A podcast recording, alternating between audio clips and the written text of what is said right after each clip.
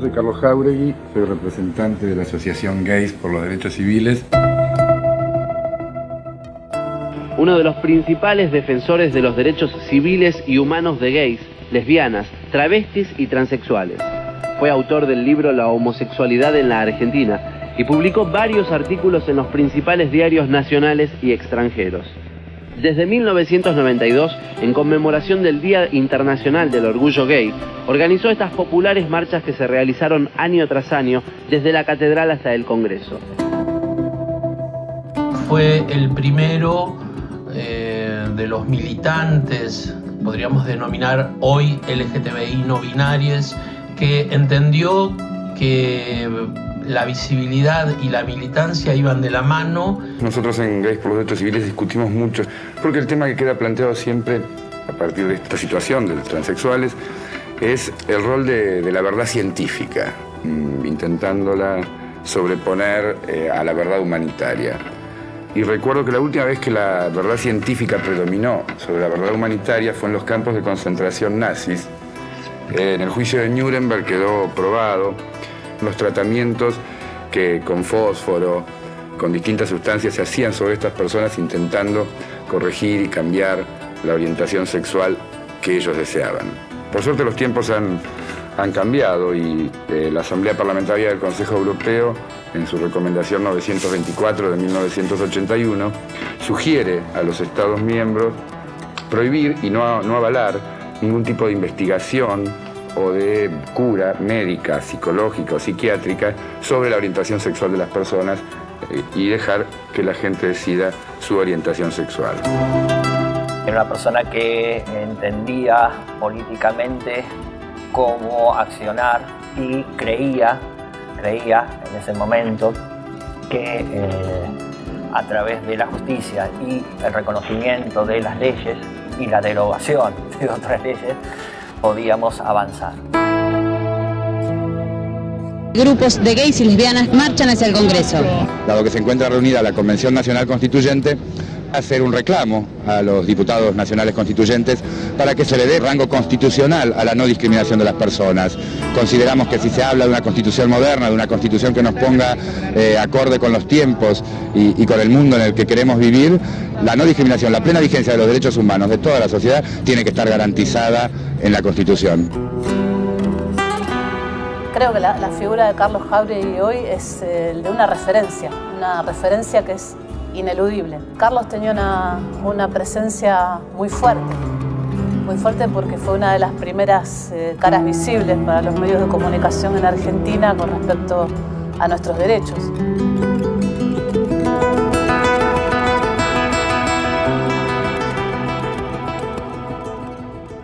Una zona grande para que todos los gays y lesbianas vivan allí, que tengan sus leyes, su periodismo, su televisión, hasta su constitución. Tenemos una especie de país aparte, con mucha libertad. No va a ser necesario que se pongan careta en las manifestaciones. Así se le impedía una mancha innoble del rostro de la sociedad.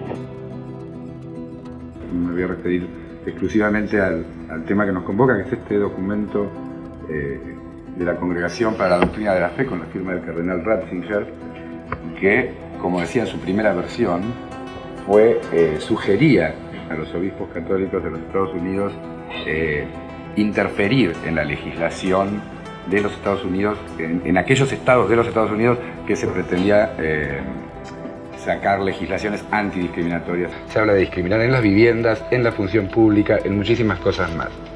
Este documento del Vaticano ignora la, situación de los homosexuales dentro de la Iglesia Católica y de los sacerdotes homosexuales que están y que existen y que son. Eh, yo pregunto, ¿cómo lo aplicarían? Eh, esta, ¿qué, sería una casa de brujas? ¿Cómo actuaríamos ante, para saber qué profesores son homosexuales? Los homosexuales, eh, desgraciadamente, hemos tenido que vivir ocultándonos a lo largo de la historia, nunca en general no nos han descubierto, entre comillas, hasta que nosotros no decidimos darnos a conocer, salir al sol y ir a la luz. Carlos Jauregui representa el padre del activismo LGTB de Argentina.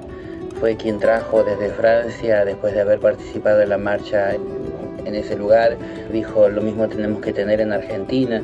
Cuando hacía la prensa siempre tenía que pensar que tenía que haber un gay, una lesbiana y una trans, tener esa imagen de las cuatro patas de la mesa.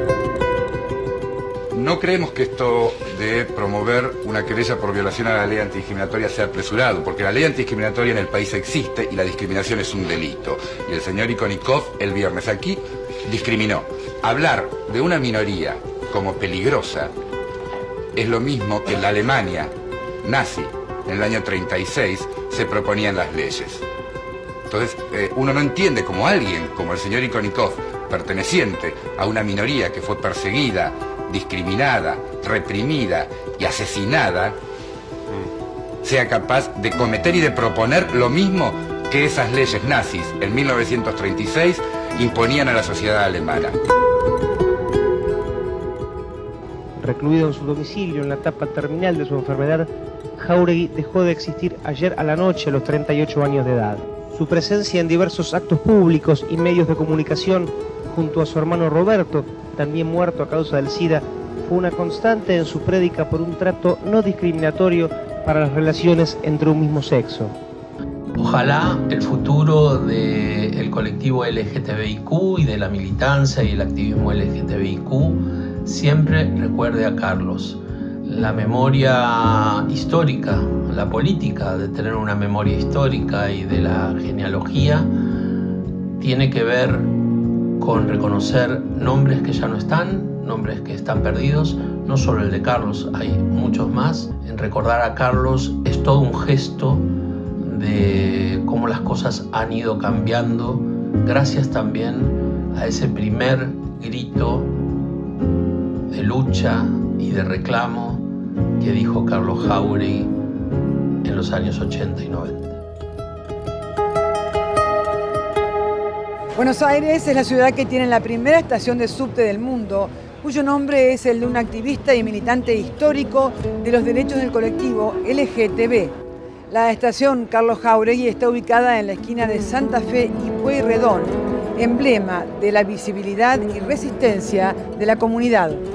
Porque con Carlos Jauregui en esta esquina que era emblemática, empezamos a repartir en 1984 los primeros volantes ante los edictos policiales, a convocar la primera marcha del orgullo.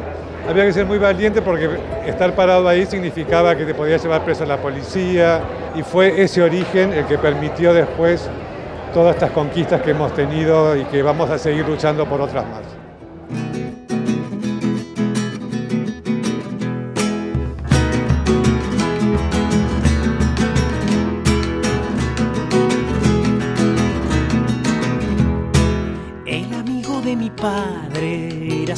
Secreto, un silencio compartido. Para nadie era un misterio, para mí no había misterios.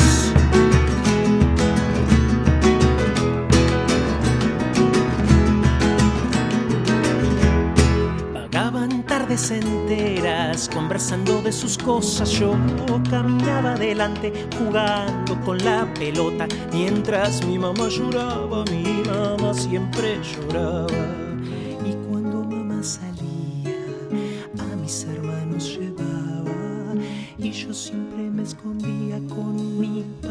me quedaba.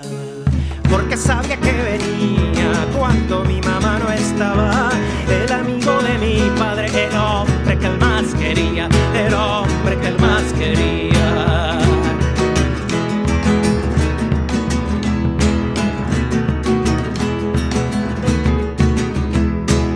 Y cuando le preguntaba cómo era su familia, me decía que tenía una doble biografía, cosa que yo no entendía.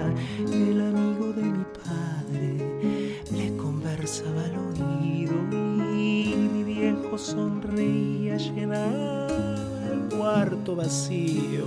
Tomaban litros de mate y tiernamente me atendía Mi padre era mejor padre cuando su amigo venía, cuando a su amigo veía.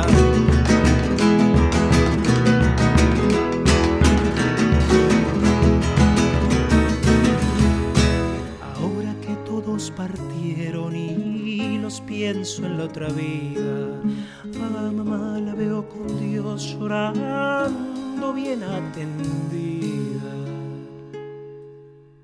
Y a papá lo veo radiante, con su amigo desafían los aires de un cielo justo en eterna compañía, en eterna compañía, en eterna compañía.